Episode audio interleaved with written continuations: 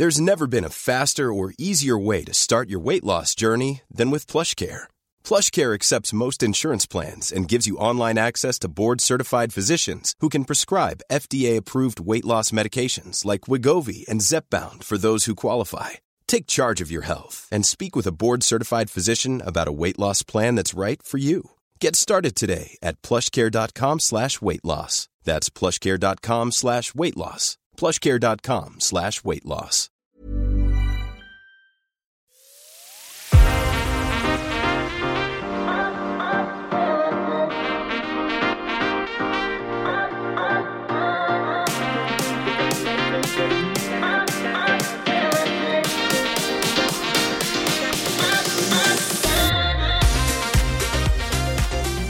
Liebe mit Ansage und Absicht HörerInnen. Ihr seid gewöhnt, dass ihr jetzt normalerweise Luisa und mir zuhört, wie wir uns gegenseitig die Podcast-Bälle zuspielen. Und das Interview mit unseren äh, prominenten Gästinnen wird so reingeschnitten. Jetzt habe ich ein fantastisches Interview mit Johanna Beere geführt und das war so schön, dass wir das als extra Folge releasen, weil da kann man im Grunde nichts dran schneiden. Wir lassen es so, wie es ist. Es ist also eine Mauer Special Edition, die ihr jetzt hören könnt. Johanna und ich im Gespräch. Viel Spaß beim Zuhören. Ich sage herzlich willkommen, Johanna Beere im Studio und eigentlich nicht nur du. Johanna, sag mal, wie sieht's aus? Wer ist hier noch mit uns? Genau, ich bin nicht alleine gekommen. Mit dabei sind Ruby und Willow, meine beiden Bodegero-Hündinnen. Es kann also sein, dass hier und da äh, ein kleines Geräusch zu vernehmen ist. Das ist dann nicht Tina, das bist dann nicht du, das bin nicht ich, sondern die beiden Mäuse. Oder ein Geräusch von mir, weil ich einfach so verzückt bin, was deine Hunde betrifft. Wir sind ja, Luisa und ich sind ja auch Hundebesitzerinnen ja. und äh, bei Hund ist es egal, drei Beine, kein Schwanz. Ich finde alle Hunde toll und muss mich jetzt zwischendurch auf dich konzentrieren, aber eigentlich möchte ich nur deine, deine ist Hunde okay. angucken. Es ist völlig okay, ich kenne das schon. Okay, So basically you are the star, but actually not. No, yeah. Ja, gut. Johanna, wenn Leute dich nicht kennen und dich das erste Mal kennenlernen, wie würdest du dich vorstellen? Ja, vor allen Dingen, also wir gehen davon aus, dass sie mich sehen oder nicht sehen, wie jetzt. Wenn sie mich nicht sehen würden, dann würde ich sagen, ich bin 1,80 Meter groß, habe kurze Haare, trage meistens Cap, heute nicht, ähm, habe meistens zwei Hündinnen dabei Irgendwo baumelt dann so eine Hundetüte noch aus einer Jackentasche raus. Ähm, das ist so der Struggle, den alle HundebesitzerInnen kennen.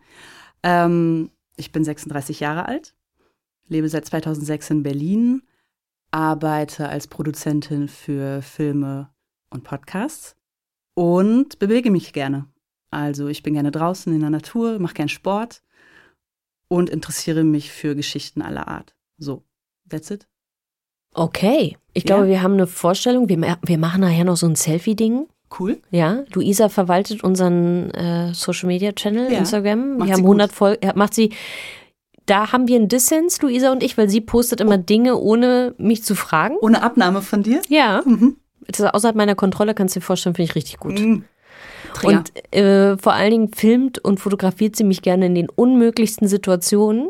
Ja, das ist jetzt super subjektiv. Finde ich nicht. Finde ich, das ich finde auch, ich mache die besten Fotos von allen.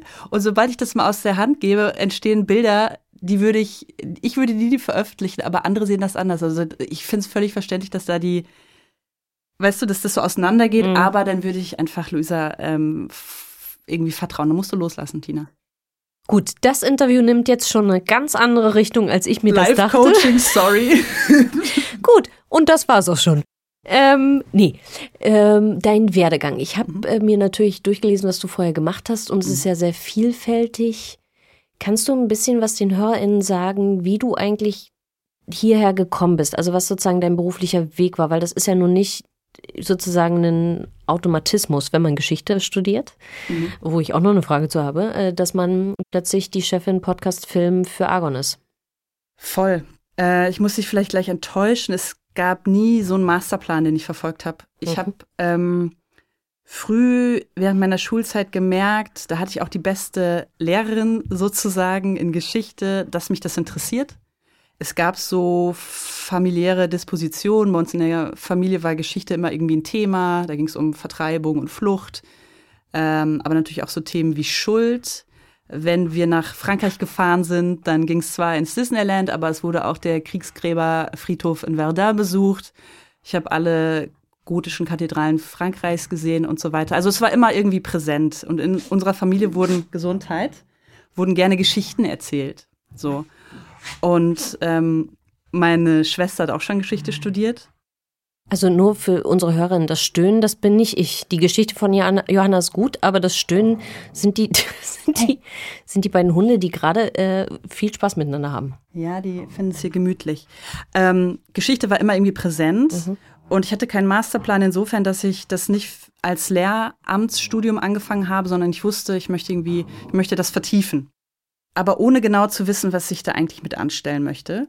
Ähm, ich hatte dann auch ein super Studium, habe viele Praktika zwischendurch gemacht und habe darüber meine Leidenschaft fürs Audiomachen entdeckt.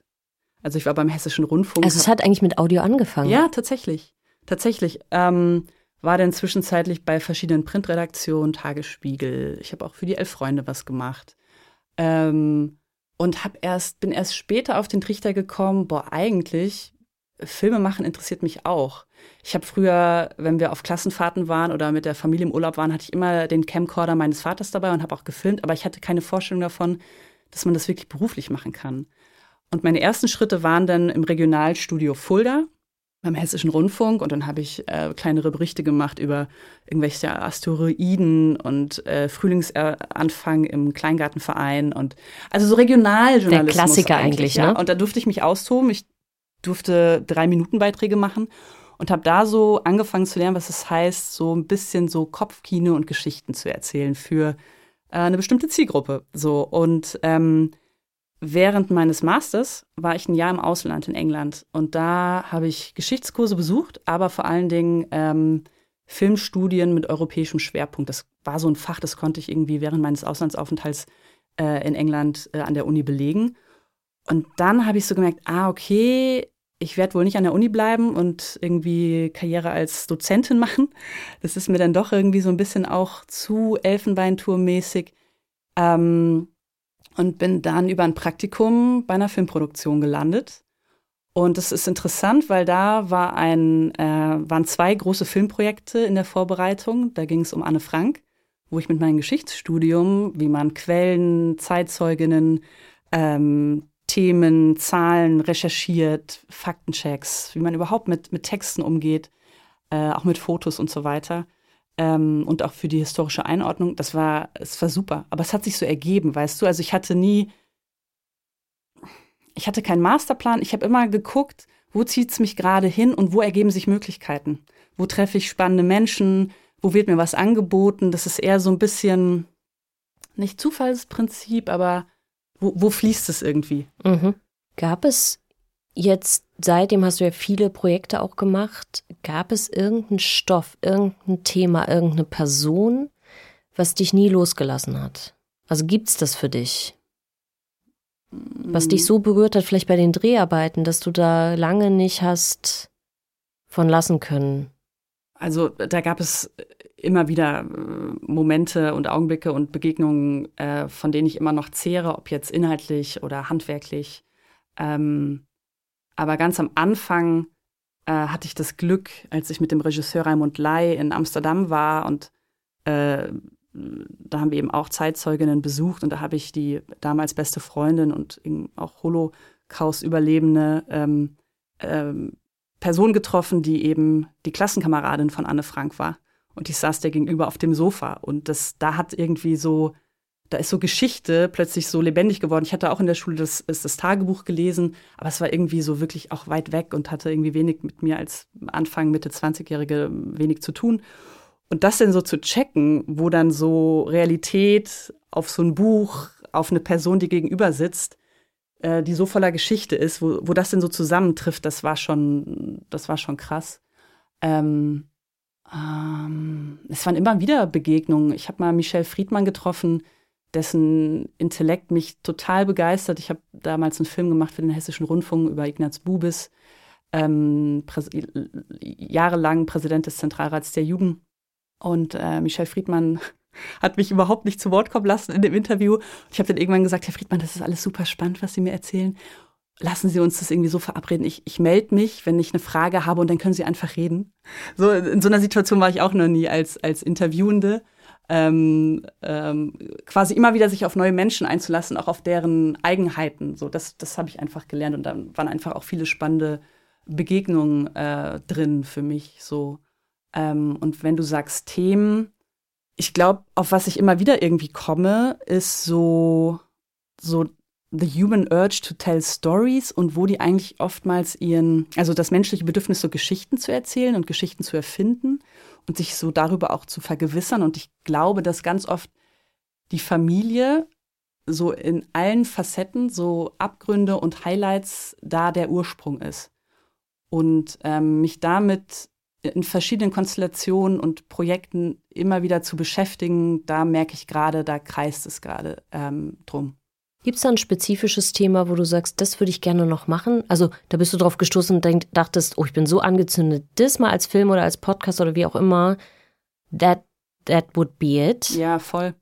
Ähm, ich habe vor einigen Jahren den Podcast von Dani Shapiro äh, entdeckt, Family Secrets, und war so, boah, das muss man mal auf den deutschen Markt bringen. Und jetzt ist uns gelungen, für den äh, MDR, also für die ARD, eine Podcast-Serie zu produzieren in der ersten Staffel über Familiengeheimnisse. Ähm, natürlich nicht Copy-Paste-mäßig. Wir erzählen das Ganze ein bisschen anders, aber ähm, doch im Grunde geht es um Familiengeheimnisse und äh, was die mit Menschen machen und warum gibt es die überhaupt und was passiert mit Menschen, die diese Familiengeheimnisse aufdecken und aufbrechen und Muster auch irgendwie ähm, ja, crashen. Und tatsächlich, das ist aber noch ein komplett ungelegtes Ei, würde ich jetzt gerne mit einem neuen Podcast-Projekt daran anschließen, ähm, dass sich mehr so als Storytelling-Podcast, also über mehrere äh, ja, Episoden erzählt und auseinandersetzt mit der Frage, ähm, anhand eines familiären Falls, was passiert oder was ist eigentlich, was waren so die Nachwirkungen und Zerrückungen, Zerrüttungen dieser Corona-Pandemie, wo ja viel auch drüber äh, gesprochen wurde, wenn man sich aber mit Nachbarn nicht mehr versteht oder mit der eigenen Mutter oder der Schwester, was es da so für Auseinandersetzungen am, am Tisch gab. Und da sind wir auf einen Fall ähm, gestoßen oder sind mit einem Fall in Berührung gekommen, der wahnsinnig irre ist, der verschiedene Komponenten einer guten Geschichte auch beinhaltet und wo es auch ganz viel um Familiengeheimnisse geht. Und ähm, da würde ich mich freuen, wenn sozusagen das Development, die Entwicklung auch fruchtet und wenn wir da womöglich in ein, zwei Jahren dann die Podcast-Serie zu hören. Podcast oder Film? Weil das habe ich mich im Vorfeld mhm. natürlich mhm. gefragt. So, du kannst ja beide Arten, du kannst beide Art von Storytelling. Inwieweit unterscheidet sich das oder vielleicht auch nicht? Kann mhm. man bei, also kann man einen Stoff in beiden machen und man muss es nur anders erzählen? Wo, wo, wo bist du da? Ja, da stehe ich manchmal zwischen den Stühlen oder positiv formuliert, mein Herz schlägt für beides. Podcast und Audio hat einfach den wahnsinnigen Vorteil, dass du einen sehr intimen Raum schaffst. So wie wir beide jetzt hier miteinander sitzen. Ich würde hundertprozentig anders agieren, wenn jetzt noch eine Kamera laufen würde. Und bestimmte Stoffe benötigen einfach so einen Safe Space. Und manche Menschen wollen vielleicht auch gar nicht äh, ihre Persönlichkeit komplett visuell auch ähm, zeigen. Und im Zweifel hast du mit dem Podcast auch eine viel größere Fläche. Also ähm, die Formate, die ich so als Produzentin bespiele für den TV- und Bewegtbildbereich, die bewegen sich zwischen 45, 52, mal 90 Minuten oder auch mal dreimal 45, dreimal 52 Minuten. Also ähm, während zum Beispiel ich mit einer Podcast-Serie oder auch mit einer ganzen Staffel, äh, da komme ich ja in die 400 Minuten, 450 Minuten und da kann ich natürlich eine Geschichte, äh, da kann ich Figuren sehr viel ausführlicher erzählen und nahe kommen, als das mit einer Filmvariante sozusagen so ohne weiteres möglich ist. Ähm, Bestes Beispiel ist ja Fall Söring. Wunderbare Brücke, danke. Fan, Fan, Fan hier auf dieser Seite. Genau, absolut. Und da ist jetzt bei uns sozusagen das zweite Mal äh, in der Geschichte von Argon die Situation, dass wir äh, sowohl einen Podcast produziert haben, als auch jetzt ähm, einen äh, dokumentarischen Dreiteiler für die ARD. Ähm, erscheint Ende Oktober in diesem Jahr. Alle schauen, alle. So, ich muss, muss dazu yeah. sagen, äh, Disclaimer an der Stelle, Argon äh, vertreibt ja und monetarisiert ja die Podcasts über uns, äh, die Zebras. Und äh, als damals ihr das System Söring ähm, gelauncht hat, hatte ich äh, das Privileg, die Folgen sozusagen vor dem Final Cut schon zu hören, weil wir natürlich alle bei den Zebras massiv angezündet waren von diesem Fall. Und ich habe die vorher schon gehört und ich dachte so, oh Gott, ich muss die nächste Folge haben, ich muss die nächste Folge haben. Es ja. ist ein Wahnsinn. Also hört euch alle bitte diesen Podcast an, aber ich werde alles. Ich werde die englische Variante hören nochmal, ich yes. höre mir nochmal die deutsche an und ich schaue mir dann nochmal den Dokumentarfilm an. Ja, einfach also weil ich es dir so richtig. Ich bin, und danach ist auch gut. Weiß ich nicht. Es gibt ja, es gibt ja Dinge, die ich immer wieder höre, weil ich so fassungslos bin. Ne? Es gibt ein sehr gutes Feature über Klaus Barbie. Es gibt ein sehr gutes Feature über Eichmann. Ähm, und da bin ich immer wieder, weil mich das Geschichtsthema tatsächlich auch nicht loslässt. Siehst du? Äh, haha, ja. ähm, und diese Feature, die höre ich immer wieder. Also gibt so ein paar Sachen, weil ich immer das Gefühl habe, so, nee, jetzt habe ich einen anderen Teil besser verstanden, dann höre ich nochmal nach, weil dir auch viele Sachen irgendwie entgehen, ne, weil es doch so komplex ist. Ja. Ähm, und deswegen, ich kann solche Sachen ja. hören und hören und hören. Ja, und, und ich sehen. meine, sehr super spannend. Ich wusste gar nicht, dass du da auch so ein ähm, ich bin Freak. History-Nerd bist. Bin Freak. Ähm, ich erinnere mal den Satz von Klaus Uhrigen, ganz toller auch Podcastmacher und äh, Autor und Arbeitet Dramaturg. viel für den BR, ja. Super Typ. Und äh, mit dem hatten wir letztens einen Workshop und der meinte, ähm, da ging es auch so ein bisschen um, wie wir mit unserer Stimme arbeiten und so weiter. Und er meinte, ähm, man muss gar nicht laut sprechen. Es ist, entsteht so eine große Intimität wenn du ruhig sprichst, du hast, du, du kommst ja bei der Person am Ohr, am Kopf und damit bist du sofort in den, in den Sinnesorgan dieser Person drin.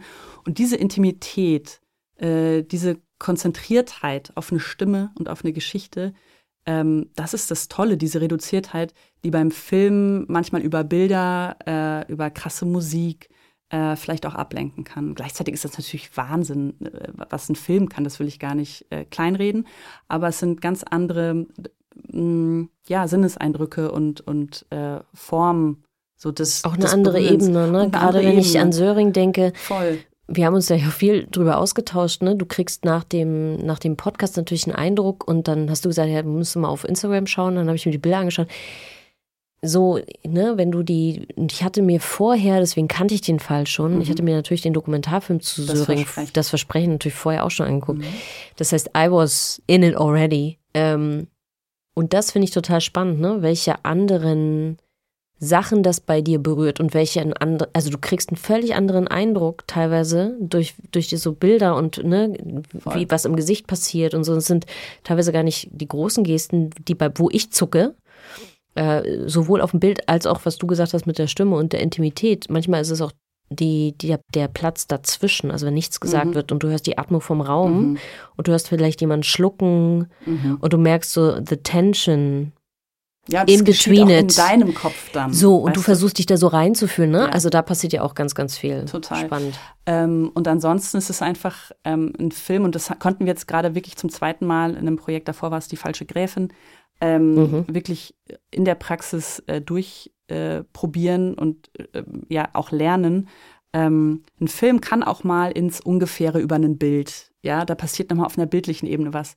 Im Podcast ist es einfach so, das geht ja dann bis hin zur juristischen Prüfung. Jeder Satz, jedes Wort ähm, wird genau abgewogen.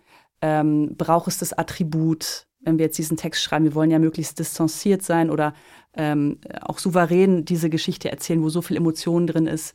Ähm, äh, also wie wir mit unseren Worten in einem Podcast eine Geschichte erzählen, unterscheidet sich nochmal, finde ich, äh, in einem großen Rahmen äh, im, im, Gegensatz zu einem Film, wo du äh, über die Bilder etwas vermitteln kannst. Und die juristischen Prüfungen waren jetzt in dem Fall, weil es auch eben True Crime war, super aufwendig. Und so eine detaillierte juristische Prüfung habe ich noch nie für einen Dokumentarfilm oder auch eine Dokuserie gemacht, wo wirklich mit den Juristinnen jedes Wort, wirklich jedes Wort durchkämmt wurde. Ähm, was jetzt gut ist, weil wir diese Vorarbeit gemacht haben und wir profitieren natürlich für die ähm, ARD-Geschichte da ungemein von, weil wir wissen, was wir wie äh, erzählen können, was gesichert ist durch Belege, äh, Quellen und so weiter. Ähm, insofern hat sich das super schön befruchtet. Und jetzt haben wir die Herausforderung sozusagen von, ich glaube, wir waren da ungefähr bei 340, 50 Minuten auf 90 Minuten zu kommen. Und da musst du gnadenlos streichen. Du musst dich mal wieder fragen, ähm, was ist wirklich wichtig, was können wir rauslassen. Ähm, weil man doch äh, anders erzählt auf 90 Minuten als in acht Folgen. Es ist bestimmt kein einfacher Prozess, weil wenn man die, das in diesen Details, auch der Fall ist ja wahnsinnig komplex, ne? Also da weiß ja. ich nicht, wie ihr das gemacht habt, aber Wir werden sehen. Ich komme gerade ähm, aus einem Sendergespräch mit unserem Filmteam und ähm, genau, es wird spannend. Es bleibt spannend. Bleibt spannend. An was arbeitest du sonst noch gerade? Nur, dass ich schon mal einfach ja, ähm, gleich Bescheid ich, weiß. Ich merke schon, mhm. was ich, äh, ich spreche ungern äh, mhm. über ungelegte Eier, beziehungsweise wo einfach noch nicht ähm, der, der Drops gelutscht ist. Aber wir sind auf jeden Fall für einen Streamer, Podcast ähm, ähm, gerade im Development eines relativ kurzen Wissenschaftsformats, ähm, humorvoll, äh, frisch, nicht verstaubt, auf eine coole Art und Weise, glaube ich. Ähm, dann hoffen wir auf eine zweite Staffel Familiengeheimnisse. Ähm, und äh, ich habe ein super spannendes Projekt äh, pilotieren dürfen mit Andrea Petkovic, wo ich auch hoffe, dass unser Projektpartner da anbeißt. Ähm, Andrea Petkovic, Shoutout, super coole, smarte, tolle Frau und Sportlerin, Journalistin. Ähm, das ist äh, genau gerade was, was Heißes. Und ich gucke natürlich schon total aufs nächste und übernächste Jahr, was wir auch an Filmprojekten anschieben. Ähm, wenn jetzt alles gut geht, stehen wir auch in den Startlöchern eines größeren Films für einen Streamer. Mhm. Da soll es dieses Jahr noch losgehen. Ähm, ja, und äh, wenn ich an unsere Doku-Serien denke, die ähm, fürs nächste Jahr geplant sind, da, äh, da kann ich auch noch nicht so ganz konkret viel zu sagen, aber da ist einfach sehr viel parallel schon in der Mache. Ähm, nicht unaufwendig, aber ich habe ein tolles Team und äh, freue mich darauf. Gut, ich werde, wenn die Mikros aus sind, natürlich einfach dich nochmal fragen äh, müssen, weil ich ja, kann nicht anders. Super unkonkret. Ich weiß, sorry, ich weiß. But, ja. ja, aber bist du nicht auch ein bisschen abergläubisch? Ja, so? total. Don't jinx it. Aber ich habe äh, gehört, dass dieses das ist so eine Boomer-Qualität mhm. und dass die neue Generation das so manifestiert. Ah, dieses Manifesten. Ja. And sorry mm. to say that, da bin ich oldschool, bin mm. ja mhm. schon ein bisschen älter. Mm. Das ist so, I don't believe in that. Ja, ich meine, was dahinter steht, ist ja auch einfach Tatsachen schaffen. So, ich will aber auch niemandem auf den Schlips treten oder dann so peinlich berührt, ja, ist nichts draus geworden. Das finde ich das Allerunangenehmste. Und ich spreche auch tatsächlich, es gibt ja Leute, die triffst du und die erzählen dir zehn Minuten Mini-Podcast, was sie gerade alles machen. Und ich stehe immer so daneben und so, hm, ja, spannend, hm? hm. Und krieg immer selber keinen Ton raus, weil ich denke, nee, da kann noch das, das hängt noch daran und bloß nicht äh, jinxen und so. Ähm, I'm a Jinx Girl. Ich bin so, ja. ich rede da auch mhm. erst drüber bei bestimmten Sachen. Nee, da sage ich jetzt nichts, weil wenn das schief geht und gar nicht nur, weil es dann peinlich wäre zu sagen, dass das nicht funktioniert, sondern weil ich wirklich so eine ganz absurd abergläubische Geschichte habe, dass und vielleicht ist das auch meine DDR-Vergangenheit. Ich rechne, paranoid wie ich bin, immer mit dem Schlimmsten, mit dem mhm. Absurdesten. Es kann immer noch irgendwas passieren, womit du nicht rechnest, weil es außerhalb jeder Logik ist. Ja. Aber das kann dir immer passieren. I know. Und deswegen bin ich immer so, mm, rather not say anything. Mhm. Ja, ja. So. Kann ich, kann ich gut. Äh, Aber mir wurde erklärt, es ist eine Boomer-Qualität. Aber du, du bist doch zwischen Boomer und ja, aber ich bin, ich bin, du, ich bin eigentlich geprägt. Ich bin einfach zu sehr Boomer. Eigentlich. Ist, jetzt ist es raus. Du kriegst den Boomer nicht aus. Ich krieg, nein, wird auch immer da bleiben. Ich bin auch diese strenge, schwierige Frau.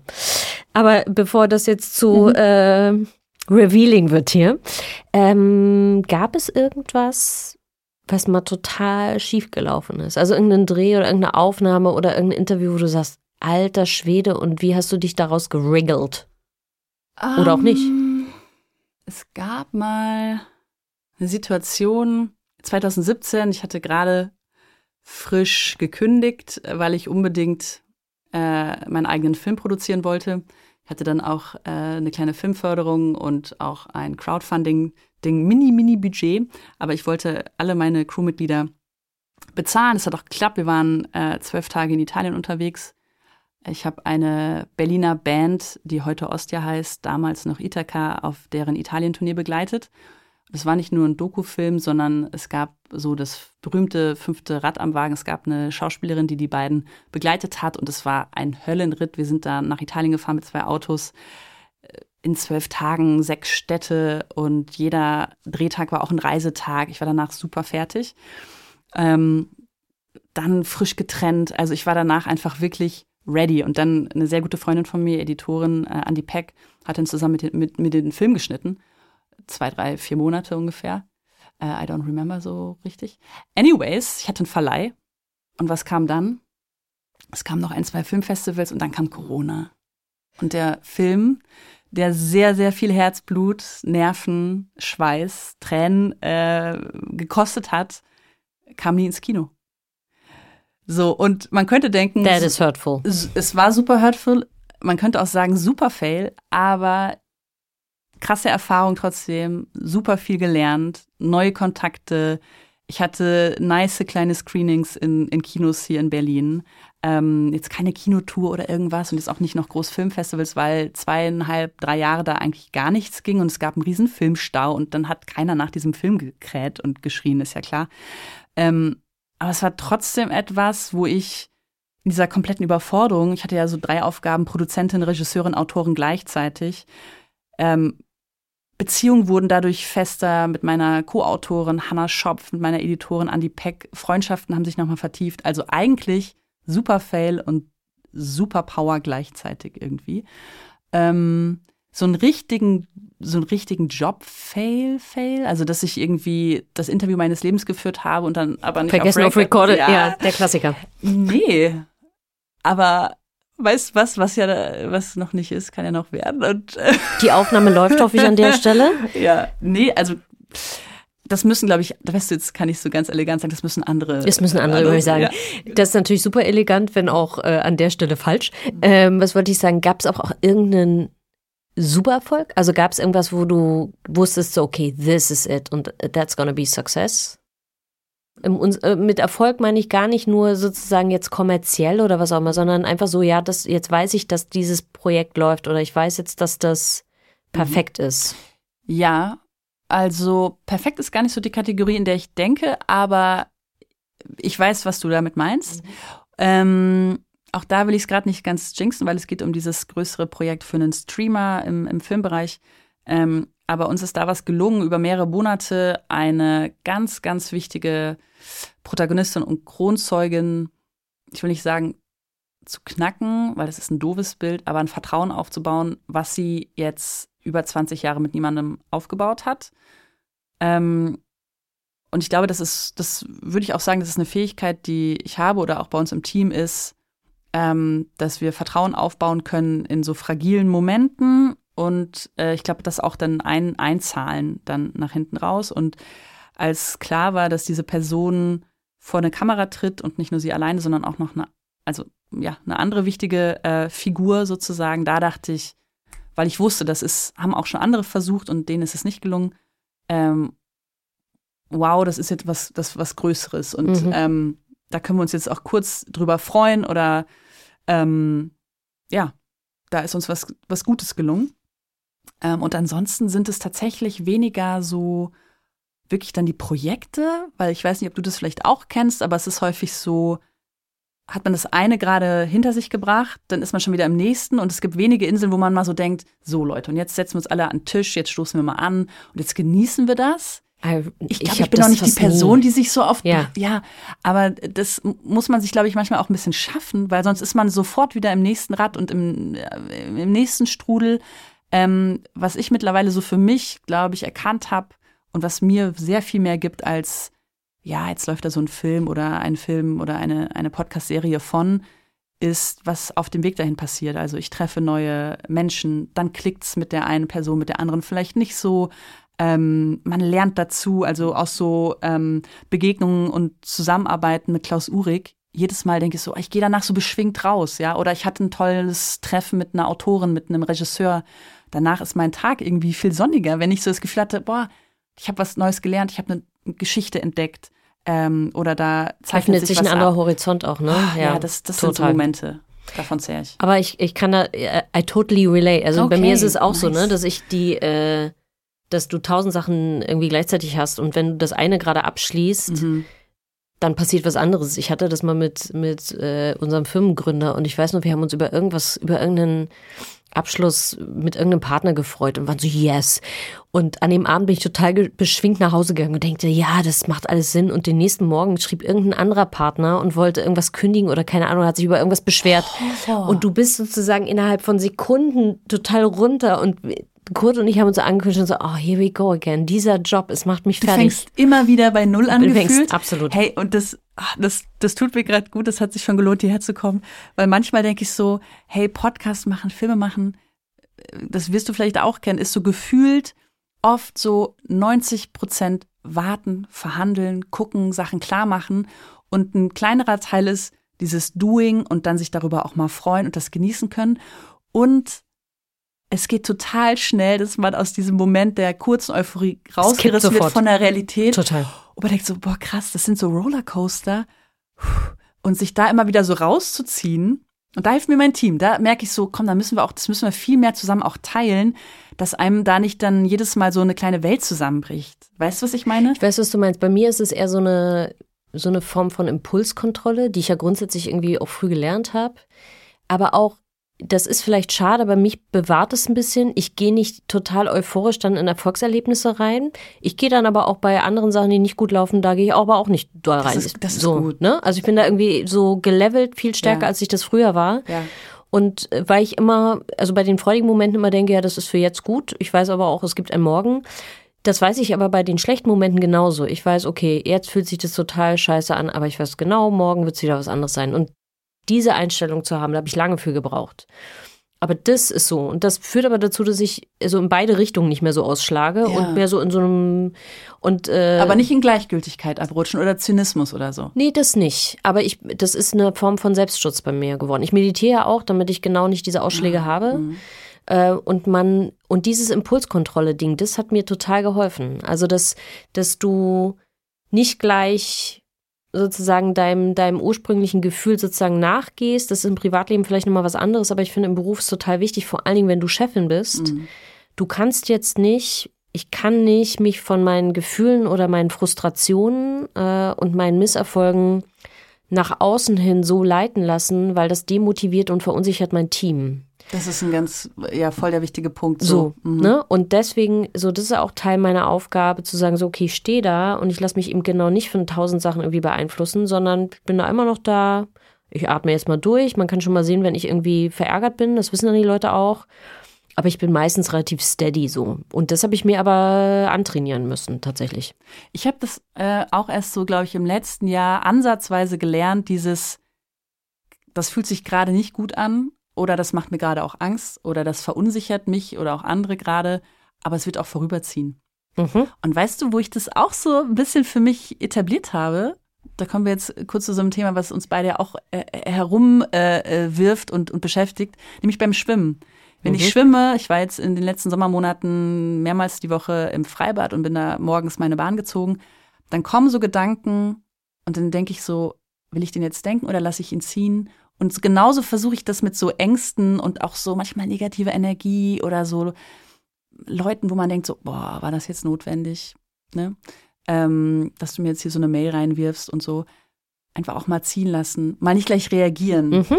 Aber es ist halt ein harter, harter Struggle, weil alles bedingt sich, man ist mal abhängiger, mal weniger abhängig, weißt du? Also ich wäre ja auch viel lieber super autark und super cool, bin ich halt nicht immer. Aber ich habe auch das Gefühl, dass es im letzten Jahr ein bisschen, vielleicht hat er auch das Schwimmen so positiv das Ganze bei mir äh, sozusagen bestärkt. Ähm, bisschen Zen ist zu viel gesagt, überhaupt nicht. Aber ein bisschen ja, vielleicht auch erfahrener, weil man auch weiß, ne, nach so einem Ding kommt auch wieder was Gutes und nach einer Absage kommt auch wieder eine Zusage. Fingers crossed. Ähm, genau. Ich habe auch noch so eine, also es gibt so ein paar Techniken, die ich mir auch irgendwie angewöhnt habe. Äh, ich führe so eine Art Dankbarkeitsjournal. Mhm. Und ich habe das mal in irgendeinem Podcast gehört und dann ging es darum, da ist einer Frau wirklich was Schlimmes passiert und die hat, glaube ich, ihren Ehepartner verloren und da sind wirklich tausend schreckliche Sachen passiert, aber die hat dieses Journaling gemacht und die hat gesagt, selbst an diesem Tag, wo ich meinen Partner verloren habe und so, hat sie gesagt, ich muss eine Sache finden, für die ich trotzdem dankbar bin. Und es war dann irgendwie sowas so, ich habe am Morgen die Sonne aufgehen sehen. So maybe it's just that. Mhm. Und das mache ich tatsächlich. Und das sind total unscheinbare kleine Sachen wie, ich habe was total Leckeres zum Mittag gegessen oder ich habe meinen Hund gesehen oder das sind eben genau nicht die großen Momente. Und auf eine ganz komische Art und Weise führt das dazu, dass man so ein bisschen mehr Distanz zu seinem eigenen Ego kriegt, weil man weiß, dass diese ganzen Sachen, wenn du gehypt wirst oder wenn du irgendwie äh, nach unten geredet wirst oder so, das ist alles nicht, it's not real.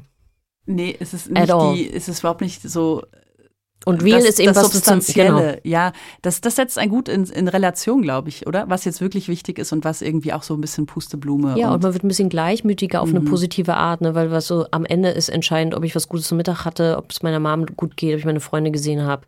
Alles andere ist, äh, am Ende ist es virtuell, weil du ja sowieso nicht wissen kannst, findet der dich gegenüber jetzt wirklich gut oder ist es deine Position? Mhm. So, Ne? Ist es, weil du gerade irgendwie Wert am Markt hast und das kann aber nächste Woche wieder ganz anders sein. So, und solche Sachen. Und irgendwie hat das eine ganz komische meditative Wirkung auf mich, dieses abends sich hinzusetzen und mindestens eine Sache aufzuschreiben. Selbst am beschissensten Tag ever versuche ich eine Sache zu finden, wo ich denke, dafür bin ich trotzdem dankbar. Bestimmt eine krasse Übung. Ich glaube, du bist eine, eine Person, wenn ich das jetzt so auch hier mit dem Buch, was neben mir liegt und so. Und dem bisschen, was ich über dich weiß. Es ist ein Triathlon-Buch. So sehr auf Routinen. Total. Ich glaube, wenn man es einmal drin hat, ist es super gut. Ich hätte Sorge, so, ah, dass ich mich jeden Abend wirklich hinsetze und was aufschreibe, so, ah nee, komm, mache ich morgen. Mhm. Weil es ist ja jetzt nichts Jobrelevantes, ist ja eigentlich jetzt nur was für mich und da gehe ich gerne mal so ein bisschen drüber. Aber ich glaube, wenn man dabei bleibt, so als Routine, wie, wie Schwimmen gehen, keine Ahnung, wie es Laufen, Klingt, klingt gut und äh, nice, dass du sowas gefunden hast für dich. Mega gut. Ich habe in, in genau, glaube ich, dem Buch auch gelesen, da geht es darum, entscheidest du dich für deine mentale Gesundheit?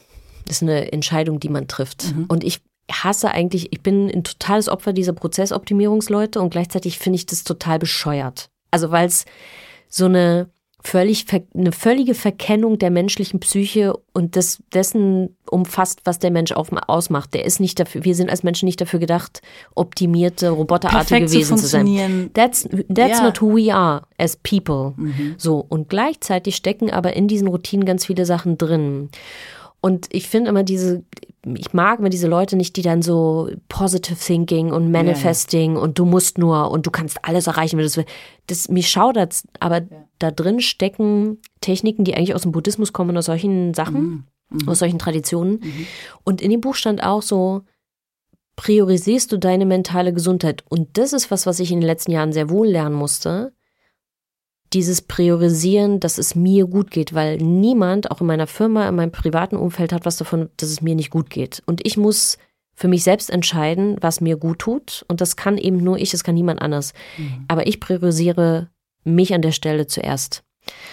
Und wenn ich das tue, dann ist es gar nicht mehr so eine Frage, ob ich da abends in meinem Buch schreibe. Und ja, manchmal schreibe ich da abends auch nicht rein, aber mhm. ich schreibe das da rein, weil ich mich sozusagen an der Stelle für meine mentale Gesundheit entscheide. Mhm. Und dann kriegt's nicht, dann wird's nicht dieses Pflichtding, sondern ich möchte es so. Ich möchte, dass es mir gut geht. Und dann steht da auch mal sowas drin wie, heute ist gar nicht so viel passiert und das war auch gut. Danke. Ja. So, ja. auch mal so. Toll. Ein langweiliger Tag. Danke mhm. dafür. Mhm. Because usually my day is not like this. Mhm. So. Und das sind, nochmal, das sind völlig, also ich bin sowieso nicht ein Freund von so großen Momenten. Ich misstraue so großen Gesten, so das finde ich mal alles komisch. Ähm, ich mag so kleine Momente. Mhm. So, mich hat jemand in der U-Bahn angelächelt mhm. oder da habe ich eine alte Frau und eine Oma auf einer Bank gesehen und die hat irgendwie Tauben gefüttert oder so. Manchmal auch so ganz furchtbar Klischees, aber und sowas berührt mich dann, das schreibe ich auf. Bei mir würde halt, glaube ich, zu 85 Prozent stehen, Willow hat heute ganz gut auf ihren Namen gehört. Ja. Ähm, die beiden haben heute wieder fünf Mäuse gefangen. Ähm, es ist so süß, wie die bei mir im Fahrrad drin sitzen und sich aufs Feld freuen. Ähm, und da kann ich total relaten. Ähm, so, es macht mich wenig noch glücklicher, als einfach diese beiden Knuffis äh, mir auf dem Feld, auf dem Tempelhofer Feld in Berlin anzugucken oder irgendwo sonst oder auf dem Sofa liegend. Und manchmal denken bestimmt Leute so, boah, ey, kann die auch mal was anderes posten? Oder so. Ich finde es super, ne? Ich stalk dich ja auf Instagram, weißt du ja. Ich muss immer, immer, wenn ich die Hunde sehe. Und ehrlich, bei mir steht auch ganz oft mit Miss Marple kuscheln. Ja. So, liebe unseren Hund, das ist so. Das, ja, aber that's it. Und ja. am Ende geht es im Leben genau, aus meiner Sicht genau darum. Ich kann, wie gesagt, mit diesen großen Augenblicken gar nicht so viel anfangen, weil do they actually mean anything? Mhm. Ja. Ich muss jetzt aber noch, bevor wir, weil sonst. Sorry, ich, ja, wir gleiten nee, wir ab. Müssen, ich bin auch schon müssen, wieder bei den Hunden. Ihr habt, nee, aber weißt du, allein schon dich zu sehen mit, mit äh, diesem Hallo? knuffigen Schnuckligen auf deinem Schoß. So, ja. bevor es jetzt total mit mir durchgeht, würde ich gerne über ein Thema sprechen, mhm. was mich total umtreibt. Mhm. Mm, und in letzter Zeit, in den letzten Jahren immer mehr. Und ein bisschen ist das auch der Grund, warum Luisa und ich dieses Format gegründet haben und dann nur Frauen interviewen. Und da geht es mir um das Thema weibliche Repräsentanz. Es gab neulich auf Arte eine ganz tolle Doku über den weiblichen Blick. Und ich hatte jetzt Disclaimer im Filmstudium, ich habe meine Masterprüfung gemacht über feministische psychoanalytische Filmtheorie. Love it. Super spannend. Ja, ähm, bei Professor Koch, Gertrud Koch hier in Berlin, ja, die ja FU, eine der, ja. FU Berlin, wir haben an derselben, wir haben dieselbe Alma Mater. Oh mein Gott. Äh, jetzt wird's ganz, ganz aufregend. Nee, und die Gertrud Koch war meine Professorin mm. und die war ja die Begründerin der feministischen Filmtheorie. Ich musste mir also als Abschlussfach, als mündliches Prüfungsfach feministische psychoanalytische Filmtheorie angucken. Und Du hast noch einen draufgesetzt ich hab, mit ich wollte, Psychoanalyse. Ich wollte. Das, das ist, das. Richtig, ich habe es so mir richtig wirklich, gegeben. Ja. So raus aus der Komfortzone.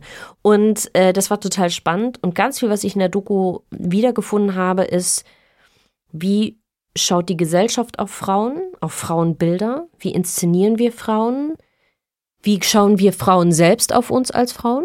Was sind das für auch gelernte Kulturtechniken und so weiter? Und mich treibt es um, weil alles, was wir, diese Welt wurde ja von Männern für Männer ein bisschen gebaut, nicht nur ein bisschen. Und das ändert sich erst aus meiner Sicht in den letzten Jahren. Aber das, das interessiert mich. Ist das, bewegt dich das Thema auch? Und wenn ja, an welchen Stellen? Wow.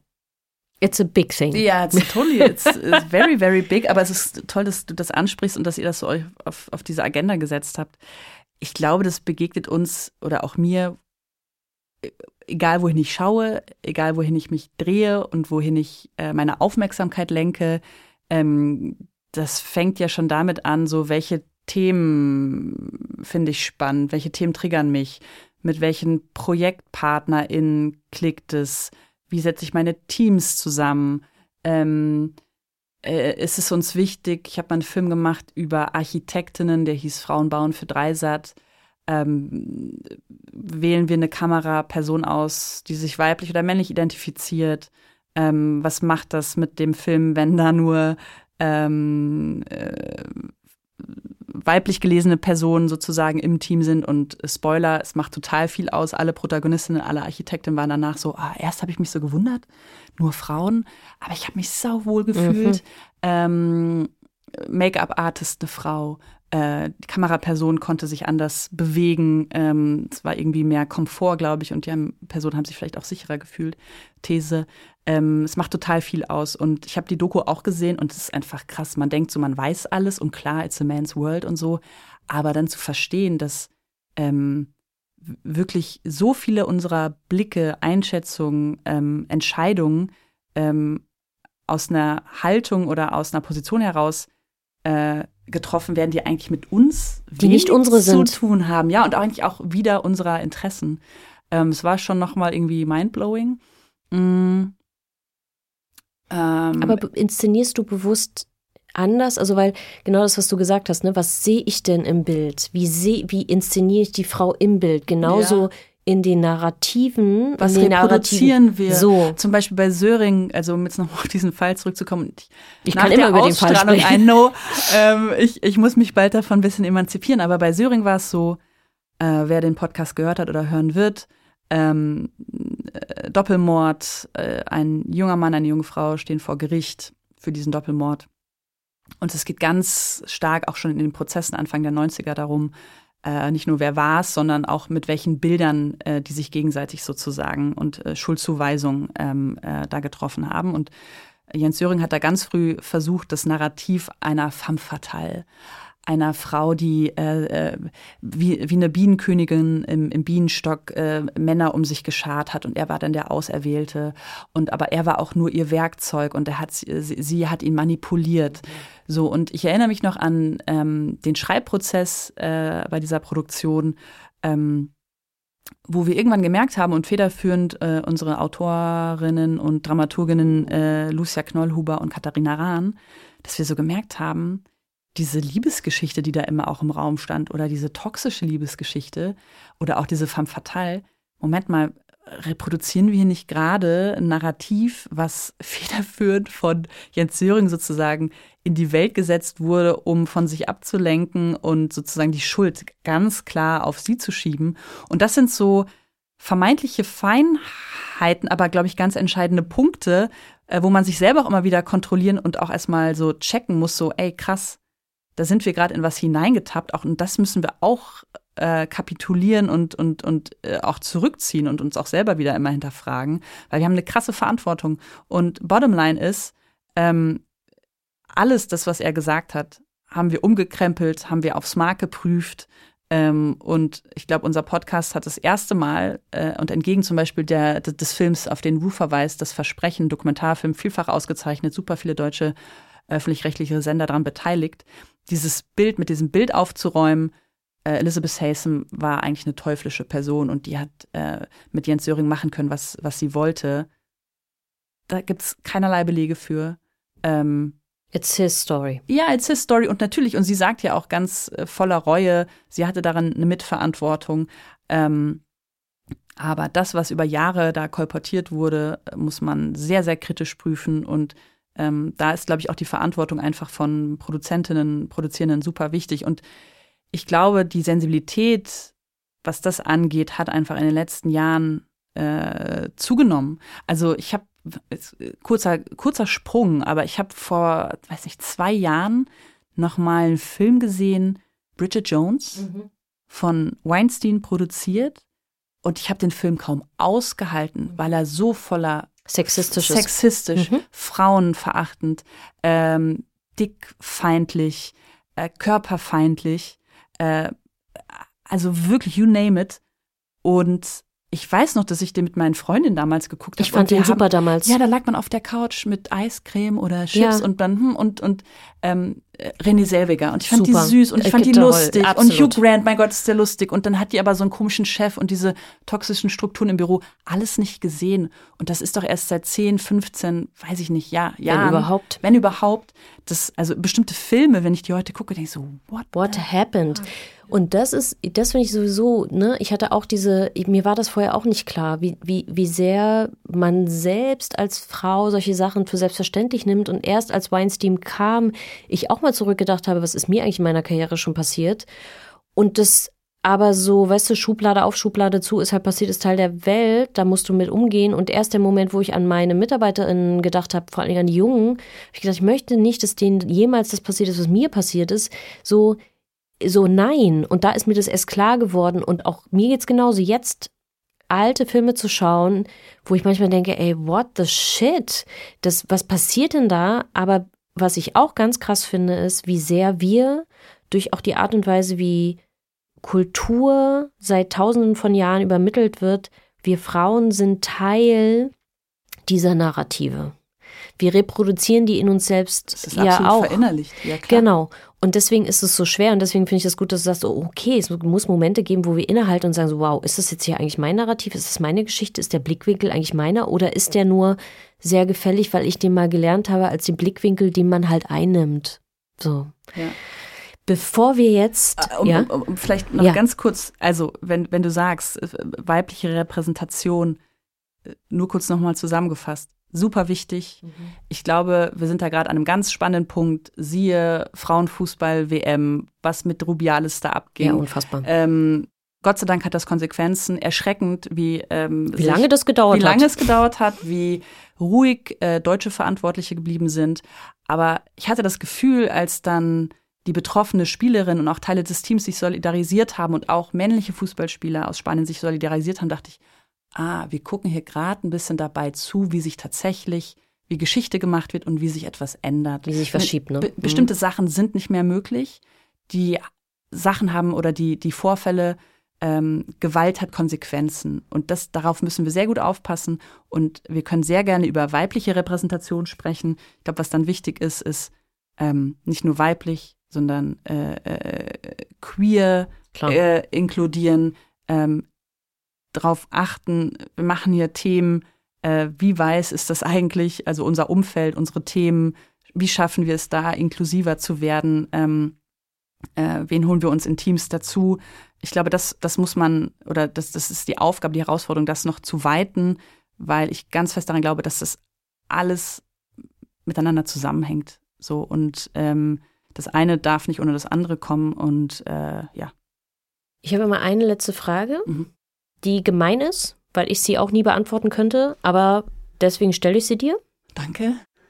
Was würdest du deinem jüngeren Ich raten? Mhm. Spontan aus dem Bauch heraus? Ja, das ist super spontan. Mhm. Ähm, ich weiß gar nicht, ob ich meinem jüngeren Ich was raten würde. Ähm, ich glaube, ich würde eher in Richtung meines älteren Ich sagen, Johanna, behalte dir deine Neugier und deine Offenheit auf Menschen und auf Entwicklung. Ähm, wenn ich manchmal so heute auch mit Verwandten, mit Familie oder auch mit äh, Menschen aus der Gesellschaft im Kontakt bin oder die Medien konsumiere, auch in Debatten, die ja jetzt geführt werden, ähm, da geht es oft alt gegen jung oder, oh Mann, nein, die sind ja viel zu woke und warum stellen die sich jetzt so an mit den Pronomen und oh, darf man überhaupt noch was sagen und so. Und dann gibt es zum Beispiel auf Demonstrationen, und wenn ich die sehe, dann geht mein Herz auf, Omas gegen rechts, Mhm. keine Ahnung, ne?